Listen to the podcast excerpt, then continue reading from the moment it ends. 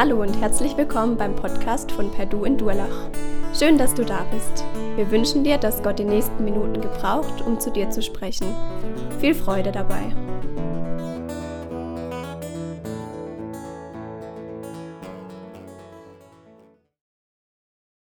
Ich freue mich, euch alle mal wiederzusehen und wünsche euch einen guten Morgen und einen gesegneten Gottesdienst. Ich will nicht vergessen, euch zu danken, Luca und deiner Band, denn wenn eine Band jeden Namen Spontanband verdient hat, dann die hier, denn die Vorlaufzeit, die die hatten, war extrem kurz und trotzdem habt ihr wirklich tolle Lieder rausgesucht, die echt zum Text passen. Vielen herzlichen Dank. Haben sie verdient. 1972, da war ich gerade 14 Jahre alt. Da begann meine Schulzeit am Aufbaugymnasium in Pforzheim das Landei kam in die große Stadt. Meine Klassenkameraden bestanden zu 50 Prozent aus Leuten, die aus der Stadt kamen, in der Stadt wohnten. Und zu 50 Prozent kamen wir von den kleinen Dörfern rings um Pforzheim herum. Am Anfang waren wir Landeier wirklich ein bisschen geschockt und erstaunt darüber, wie es mit welchem Selbstbewusstsein unsere Klassenkameraden der, aus der Stadt auftraten. Die waren so vorlaut gegenüber den Lehrern, das hätten wir uns nie äh, getraut. Und einer von denen äh, ist besonders hervorgestochen. Er hat mich anfänglich wirklich extrem beeindruckt. Er kam aus adligem Haus, verarmter Adel allerdings, und er hatte für einen 14-Jährigen wirklich ein großes Mundwerk und er hatte faszinierende Sprüche drauf, die ich vorher noch nie gehört habe. Und bei der Vorbereitung auf das heutige Thema sind mir die zwei davon zumindest wieder eingefallen. Der eine lautete, lieber reich und gesund als arm und krank. Und der zweite hat es noch getoppt, ein 14-Jähriger hat es gesagt. Der hat gesagt, Gott erhalte mir meine Gesundheit und die Arbeitskraft meiner Frau. Er hat die mittlere Reife dann nicht gepackt und das Abitur sowieso nicht. Aber bis ich bei der Bank mit meiner Ausbildung zum Firmenkundenbetreuer fertig war, da war der schon Prokuristen-Vertriebsleiter im mittelständischen Unternehmen seines Schwiegervaters, dessen einzige Tochter interessanterweise zwischenzeitlich seine Frau war. Die Ehe hat leider nicht lange gehalten und die Firma gibt es auch nicht mehr, aber äh, spannend. Damit sind wir schon fast drin im Thema Gesundheit. Denn Lügen, die wir glauben, Hauptsache, ich bin gesund. Ihr kennt es bestimmt auch, wenn ihr auf Geburtstage geht, dass dann immer der gleiche Glückwunsch äh, kommt. Ich wünsche dir alles Gute, hauptsächlich aber Gesundheit, denn Gesundheit ist ja das Wichtigste. Oder kennt vielleicht auch Leute oder seid schon Menschen begegnet, die sagen, Hauptsache, ich bin gesund. Und diesen Satz kann man ja auch noch auf zwei unterschiedliche Arten sagen. Man kann sagen, Hauptsache, ich bin gesund. Oder man kann sagen, Hauptsache, ich bin gesund. Aber egal, wie man, mit welcher Betonung diesen Satz man ausspricht, ist denn die Aussage richtig? Kann auch ein gläubiger Mensch, ein echter Nachfolger Jesu Christi diesen Satz so sagen? In der Corona-Krise ist die Einstellung zu der eigenen Gesundheit bei vielen unserer Zeitgenossen sehr offensichtlich geworden. Vor allem bei Menschen, deren Lebensmotto wirklich so lautet, hauptsächlich, Hauptsache, ich bin gesund. Da haben solche Ich-Menschen die Arztpraxen, das arbeitende Personal arg bedrängt, ja beleidigt, teilweise sogar bedroht.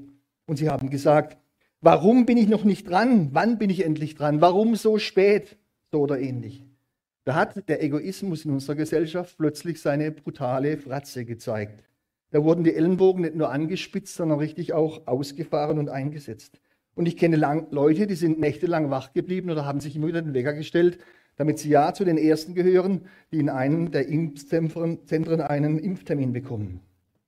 Und jetzt die Frage, wie hast du dich denn persönlich in der Corona-Krise in dieser Sache verhandelt, äh, verhalten? Hast du deine persönliche Corona-Verhalten schon einmal reflektiert? Ist deine Beziehung zu deiner Gesundheit in Ordnung? Ist deine Gesundheit der bestimmende Faktor oder ein bestimmender Faktor in deinem Leben? Ein Glaubensbruder hat einmal gesagt, die Götzen der Neuzeit, das sind die Sinnbringer. Was gibt in deinem Leben Sinn? Würde dein Leben keinen Sinn mehr machen, wenn du deine Gesundheit verlieren würdest, wenn du auf Dauer krank sein würdest? Wenn nämlich deine Gesundheit deinem Leben Sinn gibt oder nur deine Gesundheit, dann stehst du in der Gefahr, dass deine Gesundheit dein Götze wird oder vielleicht schon längst ist. Und wenn du alles dafür gibst, um ja gesund zu bleiben, dann stehst du in der Gefahr, dass deine Gesundheit ja im Endeffekt wichtiger ist als Jesus. Der Gesundheitswahn und der Fitnesskult prägen unsere Gesellschaft.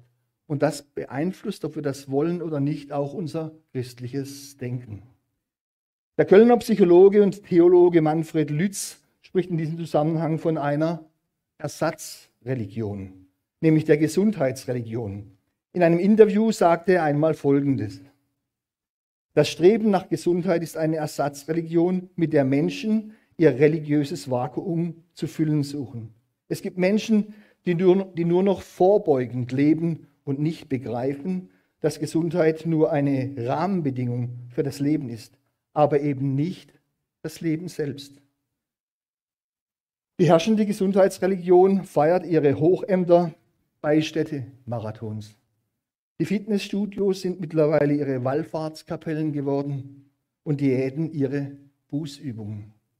Mit allen Mitteln versucht man den Tod zu bekämpfen, denn der Tod ist der Todfeind der Gesundheitsreligion. Man versucht quasi das ewige Leben bereits im Diesseits zu produzieren, was natürlich ein völlig aussichtsloses Projekt ist. Es ist höchst anstrengend, sehr kostspielig, sehr asketisch und am Ende stirbt man leider doch. Soweit die Aussage von Manfred Lütz. Aber jetzt denkt oder sagt vielleicht der eine oder andere von euch, der da vorne, der hat ja gut reden. Der ist gesund. Aber ich, ich bin krank, schwer krank, seit Jahren, seit Jahrzehnten. Und ich habe schon oft Jesus gebeten, er soll die Krankheit wegnehmen. Und er hat es nicht getan. Ich bin immer noch krank. Oder jemand unter euch hat einen kranken Lebenspartner. Oder noch schlimmer, ein krankes Kind.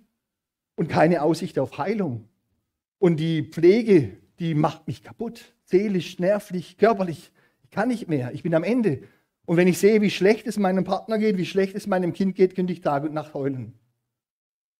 Natürlich haben solche Menschen oder solche Glaubensgeschwister eine ganz besondere, spezifische Sicht auf Krankheit und Gesundheit. Und dann gibt es da noch das Problem, dass man auch auf der anderen Seite vom Pferd fallen kann. Wir Jesus-Nachfolger dürfen unseren Körper auch nicht völlig vernachlässigen. Wir dürfen nicht Raubbau an unserer Gesundheit treiben. Denn dieser Körper gehört nicht uns, er ist ein Geschenk, das Gott uns gemacht hat. In einem anderen Zusammenhang schreibt einmal der Apostel Paulus an die Gemeinde in Korinth in 1. Korinther 6 folgendes. Wisst ihr nicht, dass euer Leib ein Tempel des Heiligen Geistes ist und äh, der, den ihr von Gott habt und dass ihr nicht euch selbst gehört? Es ist wirklich eine Herausforderung im 21. Jahrhundert mit seinem Körper, mit seiner Gesundheit richtig verantwortungsvoll umzugehen. Und es gibt einfach viele Fragen, es gibt viele Meinungen, es gibt viele Gesichtspunkte, die zu beachten sind. Und ich muss euch ehrlich sagen, ich habe bei der Vorbereitung keinen Königsweg gefunden, der für euch alle machbar ist. Und lasst uns deswegen gemeinsam in die Bibel hineinschauen, um zu erfahren, was Gott zu dieser Thematik sagt. Das Geschehen aus dem Neuen Testament, das als Grundlage für unser heutiges Thema steht, ist Matthäus 9, die Verse 1 bis 8. Ja, ist richtig. Und was, was entscheidend ist, liebe Geschwister, von insgesamt vier Evangelisten haben drei Stück, nämlich Matthäus, Markus und Lukas, dieses Thema aufgegriffen und mehr oder weniger gleich geschildert. Und das zeigt, wie wichtig diese Geschichte, dieser Bericht im Blick auf unser wie, wie, wie wichtig in den Augen Gottes das ist, dass wir uns mit dieser Thematik beschäftigen. Jetzt geht's. Was ist hier genau passiert, liebe Geschwister? Jesus Christus kam von einer längeren Wanderung, einer Reise zurück. Vor wenigen Tagen hat er eine große Predigt gehalten, eine lange Predigt, eine wichtige Predigt, die wir als Bergpredigt heute kennen. Danach hat er einen Aussätzigen gesund gemacht, dann hat er den Knecht des Hauptmanns von Kapernaum geheilt, dann hat er die Mutter, die Schwiegermutter des Petrus geheilt, hat auf dem See Genezareth den Sturm gestillt und hat er auch noch zwei äh, von Dämonen befallenen Männer befreit und ist nun zurückgekehrt nach Kapernaum, seiner Stadt. Und in dieser Stadt geht er jetzt in ein Haus und hält in diesem, in dieser Haus, in diesem Haus eine Predigt. Und der Andrang ist so groß, dass das Haus proppenvoll ist, da passt keiner mehr raus, äh, rein. Und genau in dieser Situation kommen jetzt vier Männer, die bringen einen Gelähmten auf einer Matte und wollen ihn zu Jesus bringen, damit Jesus ihn gesund macht. Weil sie aber zur Tür nicht reinkommen, gehen sie aufs Dach, Flachdach, reißen dort die Decke auf und lassen diesen Gelähmten auf einer Bahre, auf einer Matte an langen Seilen runter, dass er direkt vor Jesus landet. Ihr alle kennt vielleicht von Jugend auf schon diese Geschichte. Warum haben sie das getan? Weil sie davon fest überzeugt waren, dass dieser, dass Jesus diesem Gelähmten helfen kann. Dann heißt es hier, als Jesus ihren Glauben sah, da wandte er sich dem Gelähmten zu und sagt zu ihm, du brauchst dich nicht zu fürchten, mein Sohn, deine Sünden sind dir vergeben. Zunächst einmal die Frage, welcher Glaube war die Ursache für das Handeln Jesu? Was meint ihr? War der Glaube der vier Träger entscheidend für die Sündenvergebung und die anschließende Heilung?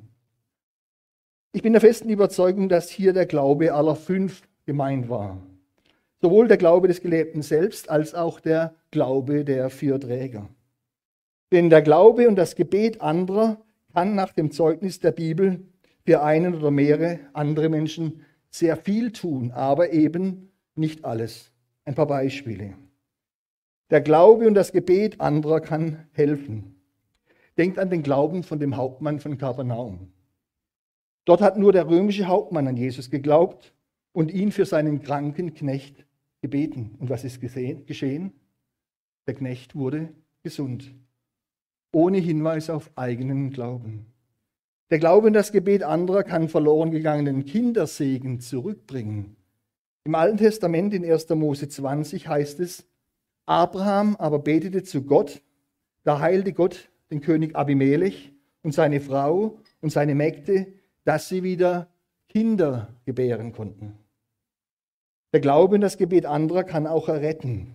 In 1. Mose 18 besucht der Herr den Abraham im Heim Mamre und erzählt dem Abraham davon, dass er vorhat, die Städte Sodom und Gomorra zu vernichten. Da verhandelt Abraham im Gebet mit Gott und ringt ihm ab, dass er die Stadt verschont, wenn er am Anfang der Verhandlung 50 Gerechte in der Stadt findet und am Ende der Verhandlungen 10 Gerechte. Und was tut Gott? Er geht auf diese Bitte des Abraham ein. Und der Glaube in das Gebet anderer verleiht auch Erfolg und kann Sieg schenken. In 2. Mose 17, da greifen die Amalekiter das Volk Israel an. Und da kämpft Josua mit den wehrhaften Männern unten im Tal gegen die, gegen die Armee der Amalekiter. Aber wo wird die Schlacht entschieden? Nicht unten im Tal, wo die kämpfen, sondern oben auf dem Hügel. Denn oben auf dem Hügel, da sitzt Mose auf einem Stein und hebt beide Hände zum Himmel und fleht Gott für Israel an für den Sieg. Und weil die Arme müde werden, stehen ihm Aaron und Hur bei, einer zur rechten, einer zur linken, halt, hält die Arme oben. Warum? Wenn Mose seine Hand emporhielt, siegte Israel. Wenn er aber seine Hand sinken ließ, siegte Amalek. Lasst mich die biblische bezeugte Wirkung des Glaubens oder der Gebete für andere noch einmal zusammenfassen. Der Glaube anderer kann heilen, kann verloren gegangenen Kindersegen zurückbringen, kann erretten, kann Erfolg und Sieg schenken und vieles andere mehr. Aber niemals, niemals, liebe Geschwister, ersetzt der Glaube anderer die eigene Glaubensentscheidung, die allein vor dem Gericht Gottes errettet. Denn die Rettung aus dem Gericht die Bitte um Vergebung der eigenen Sünde, die persönliche Lebensübergabe an den Herrn Jesus Christus, diese alles entscheidenden Schritte kann jeder nur für sich selbst tun. Und weil das so ist, sagt Jesus in Markus 16 im Zusammenhang mit dem Missionsbefehl einmal, wer da glaubt und getauft wird, der wird selig werden. Wer aber nicht glaubt, der wird verdammt werden. Vor diesem Hintergrund bin ich bis zum biblischen Gegenbeweis der festen Überzeugung, dass die Aussage aus dem Bericht über den Gelähmten in Vers 2, aber als er, Jesus, ihren Glauben sah, so verstanden werden muss, dass Jesus nicht nur den Glauben der Verträger meinte, sondern gerade auch den Glauben des Gelähmten selbst. Denn der Glaube der vier Träger, der hätte ausgereicht für die Heilung. Aber für die Sündenvergebung war der Glaube des Gelähmten zwingende Voraussetzung. Ja, der Glaube dieser Männer war wirklich außergewöhnlich. Diese Männer haben, um einen anderen Menschen zu Jesus zu bringen, Herz und Verstand eingesetzt. Sie haben keine persönliche Mühe und Anstrengung gescheut. Ja, sie sind eigentlich vor grober Sachbeschädigung nicht zurückgeschreckt, denn das Aufreißen des Daches war in meinen Augen grobe Sachbeschädigung. Ich will hier nicht so grobe Sachbeschädigung aufrufen, bitte nicht falsch verstehen. Aber die Frage ist doch, liebe Geschwister, was tun denn wir, um andere zu Jesus zu bringen, die vielleicht selber nicht gehen können, aus welchen Gründen auch immer? Was tun wir, was lassen wir uns einfallen, wie viel Kraft setzen wir ein, dass wir sie hierher bringen, zu Jesus? Auch der Gelähmte hatte einen außergewöhnlichen Glauben, denn er hatte eine Krankheit, die wir heute wohl als vollständige Bewegungslähmung bezeichnen würden. Im griechischen Urtext steht in der Parallelstelle im Lukas-Evangelium das Wort Paralytiker. Paralytiker. Auf alle Fälle muss er große, sehr große Schmerzen gehabt haben. Und beim Transport in seiner Decke, in seiner Matte, wurde er hin und her geschaukelt, gestoßen, gerempelt. Er hatte zweifellos furchtbare Schmerzen zu erleiden, bis er endlich bei Jesus angelangt war.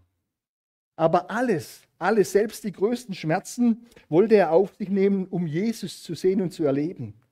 Vielleicht wusste er, dass dieser Jesus ihm helfen konnte. Denn dass dieser Jesus auch Gelähmte gesund machen kann, war in Galiläa bekannt.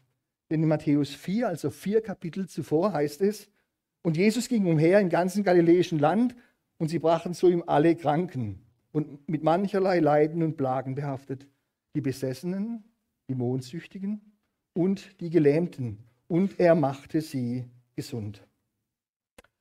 Was war aber wohl das größte Anliegen dieses schwerkranken Mannes? Geheilt zu werden oder die Vergebung seiner Sünden? Ich glaube, dass das wichtigste Anliegen eben nicht die Krankenheilung war, sondern die Vergebung der Sünde, die auf ihm lastete. Jesus der ja wahrer Mensch und wahrer Gott war, war ja allwissend und durchschaute jeden Menschen. Er durchschaute natürlich auch diesen Gelähmten. Und er wusste ganz genau, das Wichtigste für diesen Mann ist die Erlösung, Befreiung, Lossprechung von seinen Sünden. Das hat ihn mehr geplagt als die Lähmung. Und weil er das ganz genau wusste, sagt er zu ihm in Vers 2, du brauchst dich nicht zu fürchten, mein Sohn, deine Sünden sind dir vergeben. Jesus wusste ganz genau, dass dieser kranke Mann eben viel mehr unter der Sünde liegt wie unter der Krankheit. Denn sonst hätten diese Worte wie eine Ohrfeige gewirkt. Für ihn und auch für die vier Männer, die ihn zu ihm gebracht hatten. Diese fünf Männer hatten nämlich einen gesunden Glauben. Sie wussten, was, was Sache ist. Sie wussten, dass es wichtiger ist, die Vergebung der Sünden zu erhalten, als die Heilung von der irdischen Krankheit. Und das Entscheidende daran ist, liebe Geschwister, damit liegt Jesus genau auf einer Linie mit dem himmlischen Vater. Denn im Alten Testament, da beschreibt der Psalmist David einmal Gott im Psalm 103 auf folgende Weise. Er sagt nämlich in dieser Situation, Lobe den Herrn meine Seele und was in mir ist, seinen heiligen Namen. Lobe den Herrn meine Seele und vergiss nicht, was er dir Gutes getan hat. Und jetzt kommt die gottgewollte Reihenfolge. Der dir alle deine Sünden vergibt und dann erst, der dich heilet von allen deinen Gebrechen. Gottgewollte Reihenfolge. Gott will uns erst von den Sünden erlösen und dann will er uns körperlich heilen. Denn unsere körperlichen Leiden, unsere Krankheiten, seelisch oder körperlich, Liebe Geschwister, die enden mit unserem irdischen Tod. Aber unvergebene Schuld und unvergebene Sünde, die geht mit uns in alle Ewigkeit. Was nützt es mir denn, wenn ich hier auf dieser Erde ein tolles und gesundes Leben lebe, fit und gesund bin bis ins hohe Alter und nach dem Tod? Da gehe ich dann in die Hölle, in die ewige Verdammnis. Nein, das kann keine Lösung sein. Heil und Heilung gehören nach der Bibel zusammen. Gott will uns heil machen nach Geist, Seele und Leib. Aber in Erfüllung gehen wird das für uns alle erst dann in Vollkommenheit, in Gänze, wenn wir bei Jesus im Himmel sein werden. Der Apostel Johannes schreibt in seinem ersten Brief davon, wenn er sagt, wenn wir ihn sehen werden, wie er ist, und wenn wir ihm gleich sein werden, weil wir dann einen Ewigkeits-, einen Herrlichkeitsleib haben mit Jesus, gleich wie Jesus. Und dann in dieser Situation werden wir dann frei sein den vollkommenen Heilszustand erleben, aber eben nicht vorher.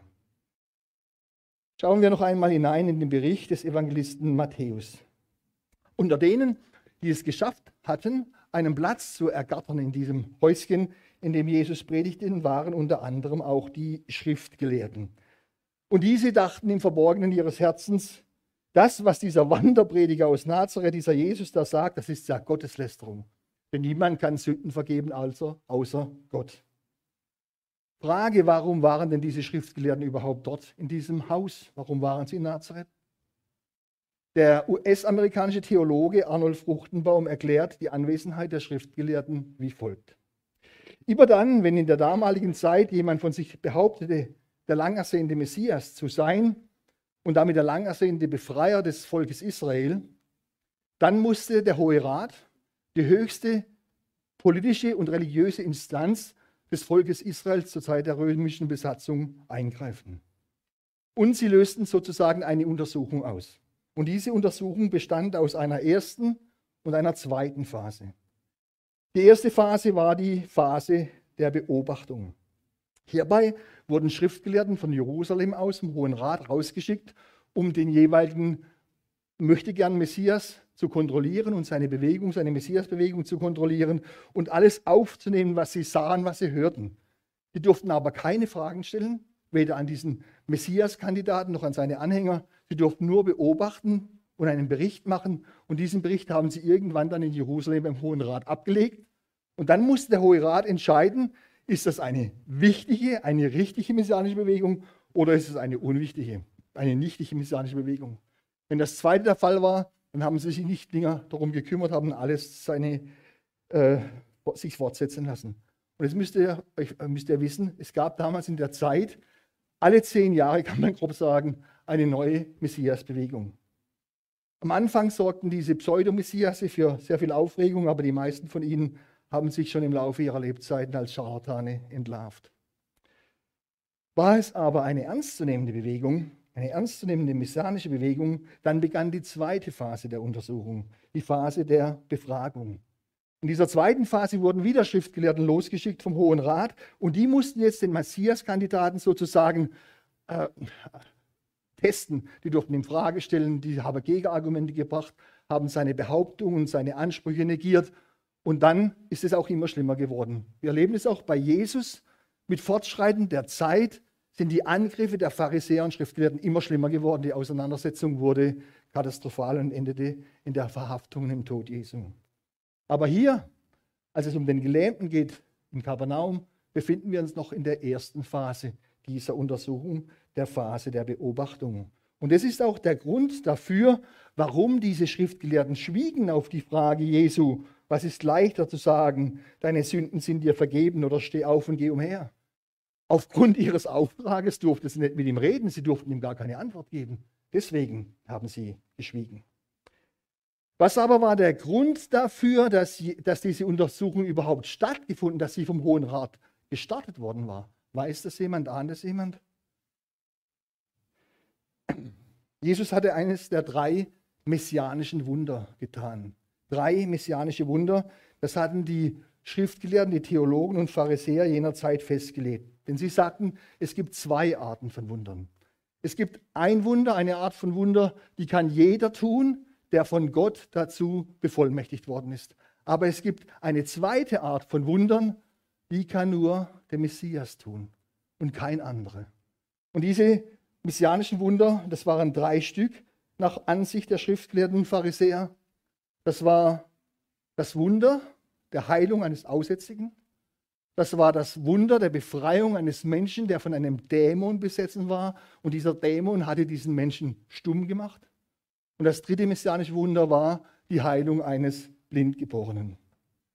Und nun hatte Jesus ein Kapitel zuvor, nämlich in Matthäus 8, einen aussätzigen Mann geheilt und nicht irgendeinen Aussätzigen. Denn der Arzt Lukas schreibt in der Parallelstelle im Lukas-Evangelium, dass dieser Mann voller Aussatz war. Der Mann war sozusagen im Endstadium dieser furchtbaren Krankheit.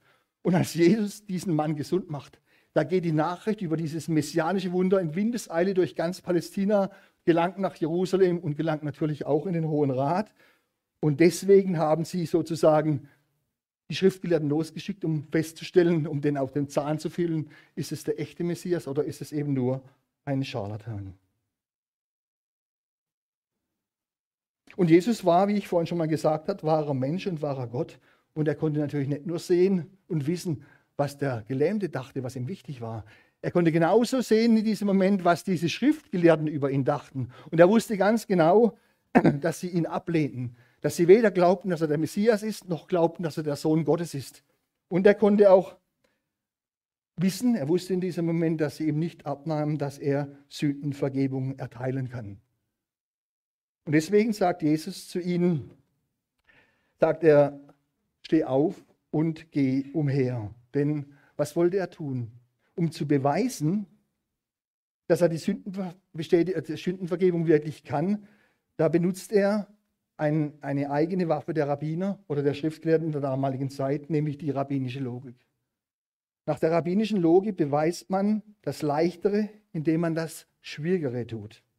In diesem Fall beweist Jesus, dass er sehr wohl in der Lage ist, Sünden zu vergeben, also das scheinbar Schwere zu tun, indem er vor allen Augen zeigt, dass er einen Gelähmten heilen kann und damit das augenscheinlich schwierige Wunder vollbringen kann. Und nachdem er das getan hat, wendet er sich wieder dem Gelähmten zu und spricht zu diesem Mann, der voller Hoffnung ist und ihm bestimmt erwartungsvoll angeschaut hat in diesem Moment. Aber er sagt nicht zu ihm, reiß dich mal ein bisschen zusammen. Steh endlich auf, versuch es wenigstens. Wo ein Wille ist, da ist auch ein Weg. Mit der Kraft des positiven Denkens wird es gelingen. Du musst nur an dich selber glauben. Oder wie manche religiöse Kreise es auch tun in, in christlichen Kreisen, die sagen, ein richtiger Christ kann gar nicht krank sein. Wenn du richtig glauben würdest, dann würde deine Gesundheit, deine Krankheit weggehen. In meinen Augen ist das unbiblisch. Das hilft überhaupt nicht. Es hilft nur das, was Jesus nun tut, was er sagt. Steh auf, nimm deine Tragbare und geh nach Hause. Da stand der Mann auf und ging nach Hause. Knapper geht es wirklich nicht. Der Mann steht wirklich auf und geht heim, unglaublich, und es wird nichts erklärt. Und die Skeptiker unter uns, die werden natürlich jetzt sagen, das ist bestimmt ein Märchen, das ist eine Sage, eine Fabel. Der Evangelist Matthäus lässt überhaupt keinen Zweifel aufkommen. Warum? Weil es Jesus ist, der dieses Machtwort spricht. Der Schöpfer des Universums, der Schöpfer der sichtbaren und der unsichtbaren Welt. Er hat Himmel und Erde geschaffen. Er ist derjenige, der die Menschen geschaffen hat. Er ist der, der am Anfang gesagt hat, es werde Licht und es ward Licht. Er ist der, der mit einem Wort Materie und Energie freisetzen kann. Was er sagt, das geschieht in dieser Zeit und in alle Ewigkeit, denn er ist der lebendige Gott, bei dem kein Ding unmöglich ist. Ich finde das faszinierend, dass Jesus nicht zu ihm sagt, versuch doch mal vorsichtig aufzustehen. Oder er sagt zu einem seiner Jünger, hilf ihm doch mal auf die Beine, damit er hochkommt. Jeder von euch, der mal krank war und vielleicht mal mehrere Wochen ins Bett gebunden war, der weiß genau, wie die Muskulatur nachgelassen hat. Man ist ohne Training nicht mehr in der Lage, vernünftig zu laufen. Und Jesus sagt nicht nur zu ihm, steh auf, sondern er sagt auch noch, nimm deine Tragbare und geh nach Hause. Jesus befiehlt nicht nur, dass der Gelähmte aufsteht, sondern er soll auch noch seine mehr oder, schwere, äh, mehr oder weniger schwere Tragbare auf der er zweifellos jetzt viele Jahre gelegen ist, auf die Schulter nehmen und nach Hause tragen. Er soll das Symbol seiner langjährigen und seiner schweren Krankheit gewissermaßen schultern. Warum? Weil Jesus einen Menschen auf, wenn Jesus einen Menschen auf die Beine stellt, dann geht es nicht nur darum, dass es diesem Menschen etwas besser geht, sondern geht es auch darum, dass dieser Mensch wieder belastbar wird. Denn Jesus weiß ganz genau, wir leben in einer Welt, in der man Lasten tragen muss, in der Menschen unter ihren Lasten zusammenbrechen. Und deswegen macht er diesen Menschen nicht nur gesund, er macht ihn auch noch belastbar. Auch bei diesem Punkt will ich nochmal daran erinnern, an diese göttliche Reihenfolge nach Psalm 103. Er vergibt dem Gelähmten zuerst alle seine Sünden und danach heilt er seine Gebrechen, aber vollkommen, weil er ihn auch belastbar macht. Sündenvergebung ist wichtiger als körperliche Heilung. Meine Lieben, noch etwas ist mir bei der Vorbereitung wichtig geworden. Gott kann Krankheiten zulassen, kann Krankheiten das Leben von gläubigen Menschen hineinfordern. Deswegen gehöre ich nicht zu denen, die sagen, dass jede Krankheit eine Folge der Sünde ist. Nein, ganz im Gegenteil. Gott selbst gibt uns in seinem Wort sehr viele Beispiele, die deutlich machen, dass eine Krankheit oft ganz andere Ursachen hat. Das gilt auch und gerade für uns Christen. Christen müssen eben nicht schön, reich, gesund und erfolgreich sein. Nein, das ist reines Halleluja-Christentum, das ich vollkommen ablehne. Oft ist nämlich genau das Gegenteil von Gott in unser Christenleben hineinverordnet. Eine Krankheit kann eine Zulassung Gottes sein, weil dieser Mensch gesündigt hat und Gott diese Krankheit nun dazu benutzt, um diesen Menschen auf den rechten Weg oder diesen Christen wieder zurück zum Glauben, zum Vater zu bringen. Eine Krankheit kann aber ebenso gut auch eine besondere Führung Gottes sein, weil Gott mit dieser Krankheit im Leben und mit dem Leben dieses Jesus-Nachfolgers etwas ganz Besonderes erreichen und bewirken möchte. An ein paar biblischen Beispielen will ich dies begründen. Erstes Beispiel, erinnert euch an die Stelle in Johannes 9. Es geht dort um einen blind geborenen jungen Mann, der Jesus und seinen Jüngern begegnet. Und dann stellen die Jünger die berühmt-berüchtigte Frage, als sie ihn sehen. Wie lautet die Frage? Wer hat gesündigt? Genau, er selbst, der Blindgeborene, oder seine Eltern. Und Jesus gibt ihnen eine wunderbare Antwort. Er sagt, es hat weder dieser gesündigt noch seine Eltern, sondern es sollen die Werke Gottes an ihm offenbar werden. Das ist unglaublich. Wir haben hier eine langjährige Kindheit von, äh, Krankheit von Geburt an, die ausschließlich dazu dient, dass die Werke Gottes an einem Menschen offenbar gemacht werden. Das zweite Beispiel, erinnert euch bitte an die Auferstehung des Lazarus. Als Jesus erfährt, dass Lazarus krank ist, macht er in Johannes 11 eine wichtige Aussage zum Thema Krankheit. Er sagt, diese Krankheit ist nicht zum Tode, sondern zur Verherrlichung Gottes, damit der Sohn Gottes dadurch verherrlicht wird. Haben wir also eine Krankheit, die letztendlich sogar zum Tod führt. Aber diese tödliche Krankheit dient dazu, muss dazu dienen, Gott, den Vater und den Sohn zu verherrlichen durch die Auferweckung des Lazarus. Oder erinnert euch an den Apostel Paulus. Ihm wurde von Gott ein Pfahl ins Fleisch gegeben. Vielleicht eine Krankheit, vielleicht war dieses Schlagen durch einen Teufel mit Fäusten auch wörtlich gemeint. Wir wissen es nicht. Aber wichtig ist für uns, wie Paulus mit dieser von Gott verfügten Krankheit, mit dieser Sonderbelastung umgeht. Dreimal bittet der Gott in 2. Korinther 12 darum, diese Krankheit, diese Sonderbelastung einfach wegzunehmen. Aber wie lautet die Antwort Gottes? Lass dir an meiner Gnade genügen, meine Kraft ist in den Schwachen mächtig oder noch schöner übersetzt für uns. Meine Kraft kommt in Schwachheit zu Vollendung, in körperlicher Schwachheit kommt die Macht Gottes zur Vollendung. Wir haben eine Krankheit, eine Sonderbelastung, die nur dazu dient, damit ein Werkzeug in der Hand Gottes nicht hochmütig wird, um den Apostel Paulus trotz der großen Offenbarungen, die ihm Gott geschenkt hat, in der Demut zu halten. Viertes Beispiel, Philipperbrief. Paulus schreibt über seinen wichtigen Mitarbeiter Epaphroditus, denn er hatte nach euch allen verlangen und war tief bekümmert, weil ihr gehört hattet, dass er krank geworden war. Und er war auch todkrank. Aber Gott hat sich über ihn erbarmt. Oder in 1 Timotheus 5 schreibt Paulus an Timotheus, seinen wichtigsten Nachfolger, seinen, seinen, seinen, seinen wichtigsten Mitarbeiter, seinen Sohn im Glauben, dem schreibt er, trinke nicht mehr nur Wasser, sondern nimm ein wenig Wein dazu, um des Magens willen und weil du oft krank bist. Ein ganz wichtiger Mitarbeiter beim Aufbau der damaligen Gemeinden war oft krank. Oder letztes Beispiel, Paulus schreibt im zweiten Timotheusbrief einen interessanten Satz. Trophimus aber ließ sich krank in Milet zurück. Paulus schreibt dies in einem Nebensatz am Ende des Briefes, kurze, knappe Information, eine Art Randbemerkung, weil es für ihn eine Selbstverständlichkeit ist, dass Christen krank sein können. Auch welche, die sich einbringen in die Gemeinde engagieren, auch solche können krank werden. Jedem von uns kann das auch passieren. Stellt euch vor, Paulus, der selbst bei vielen Heilungen das Werkzeug Gottes sein durfte, musste selbst erleben und bei anderen erleben, dass es Krankheit gibt.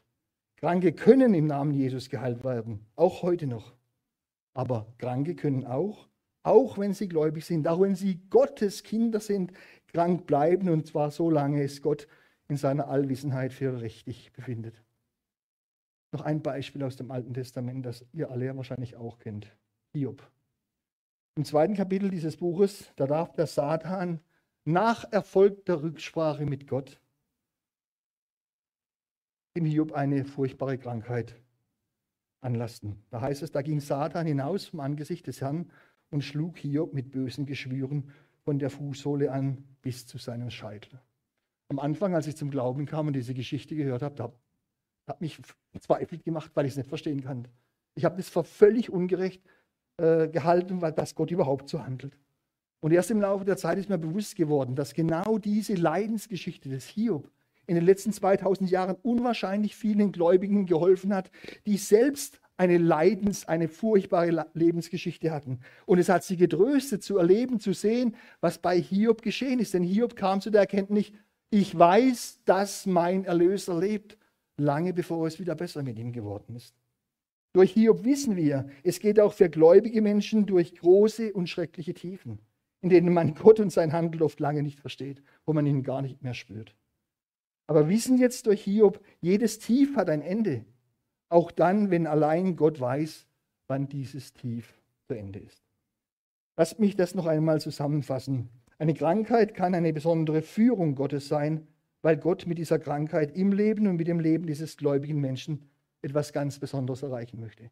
Eine Krankheit kann aber auch eine Zulassung sein, weil dieser Mensch gesündigt hat und Gott diese Krankheit dazu benutzen will, diesen Menschen auf den rechten Weg oder diesen gläubigen Menschen wieder zurück zum Vater zu bringen.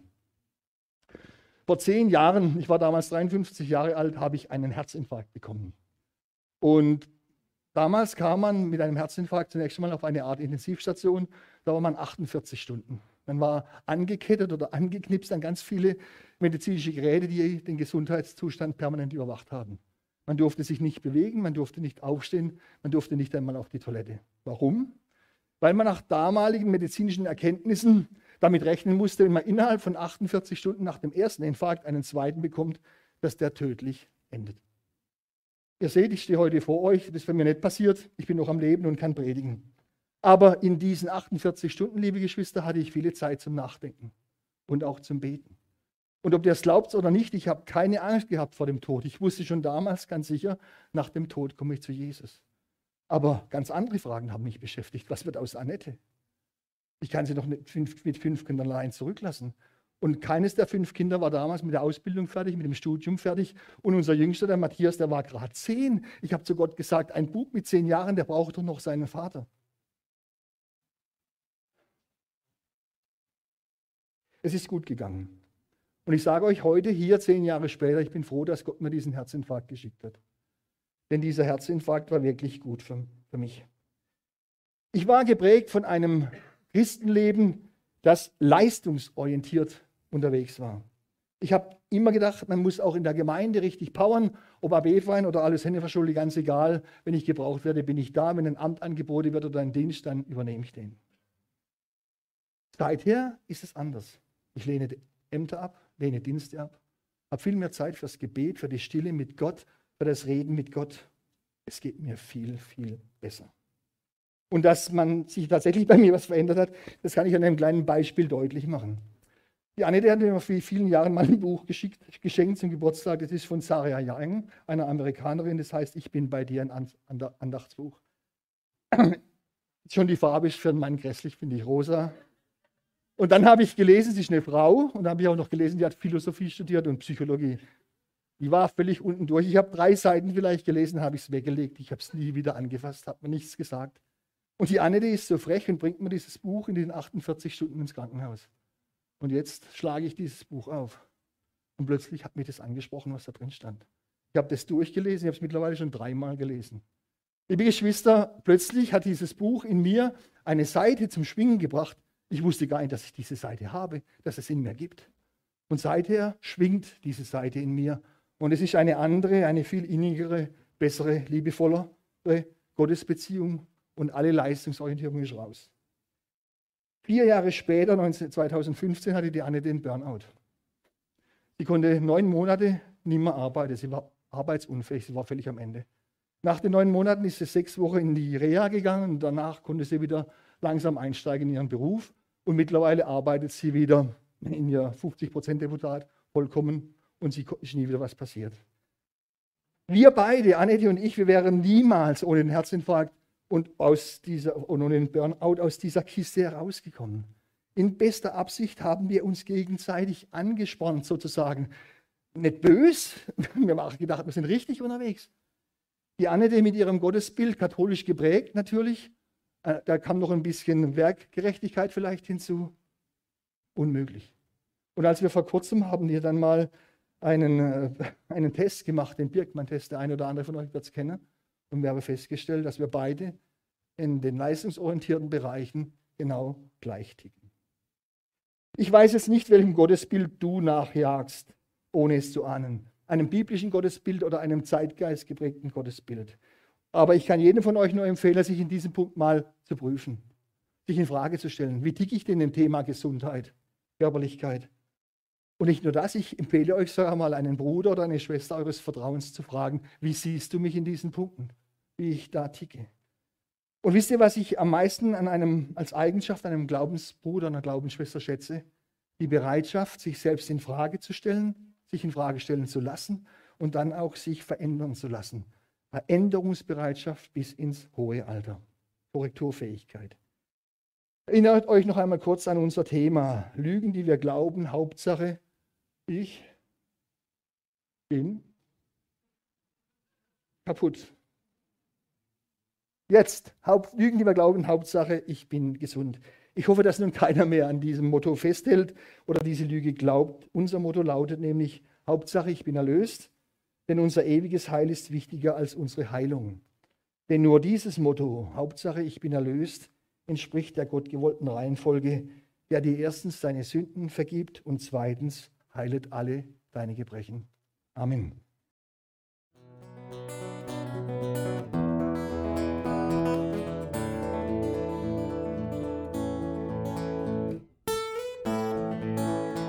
Wir hoffen, der Podcast hat dir weitergeholfen.